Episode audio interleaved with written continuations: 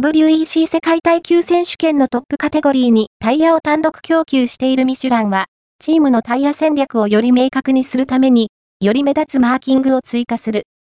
次戦、第2戦イモラからのデビューを予定している新しいマーキングは、サイドウォールの2箇所に、ホワイト、イエロー、レッドで彩られた帯が入り、それぞれ、ソフト、ミディアム、ハードタイヤであることを示す。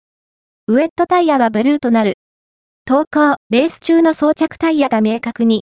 ミシュラン、ハイパーカー用タイヤに、新しいマーキングを、導入へ、は、オートスポート、ウェブに最初に表示されました。